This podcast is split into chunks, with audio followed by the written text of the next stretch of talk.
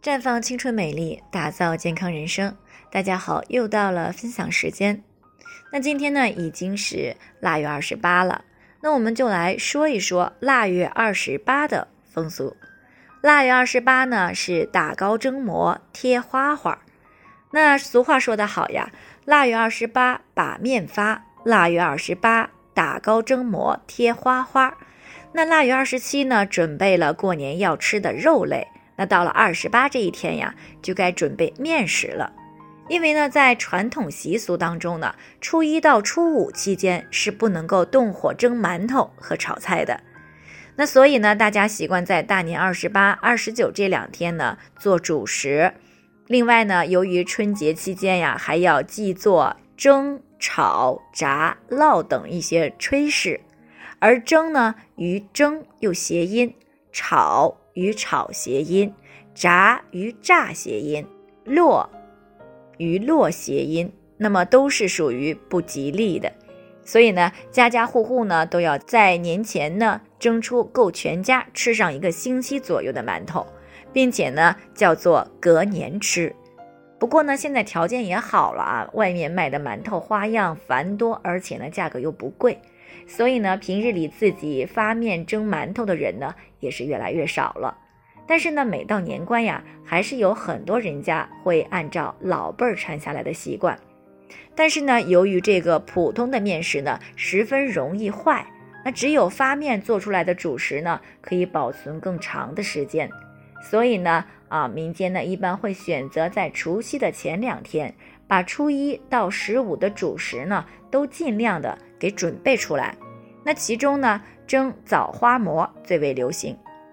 太原人呢是要蒸好糕馍馍两箩筐，河北人呢则是蒸枣花，预备除夕祭祀祖宗做贡品。河南人呢也是二十八蒸馍炸鸽子。那只有北京人呀是慢半拍的，在这一天呢才把面发，等到二十九才蒸馒头。另外呢，腊月二十八除了要发面，还要贴花花，那也就是呢贴年画、贴春联儿和贴窗花儿。那其中呢，这个贴春联儿的习俗呢，是源于古代的桃符。那我们都知道呀，古人呢是以桃木为辟邪之木。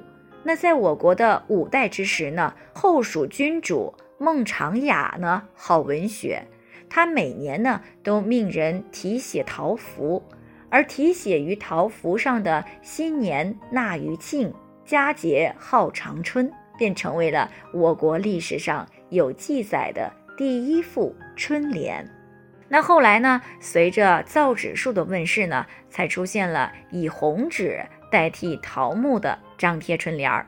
那新春佳节时呢，贴窗花不仅烘托了喜庆的节日气氛呢，而且呢，也为人们带来了美的享受。可谓是集装饰性、欣赏性和实用性为一体。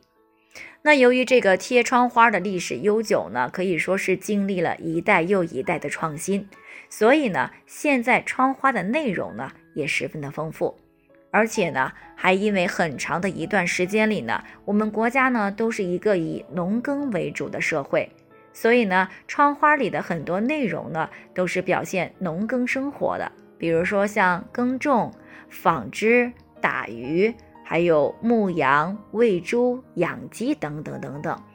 当然了，窗花也有以神话传说、戏曲故事，还有花鸟虫鱼以及十二生肖、龙凤呈祥等题材创作出来的，也是呢同样受到大家的喜爱。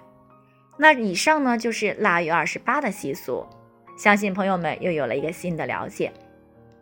最后呢，还是要提醒大家，如果您有健康方面的问题想要咨询呢，可以关注微信公众号“普康好女人”，普黄浦江的普康健康的康。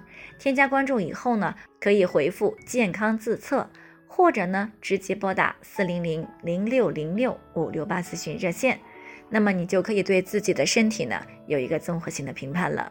健康老师呢会针对每个人的情况呢做系统的分析，然后再给出个性化的指导意见。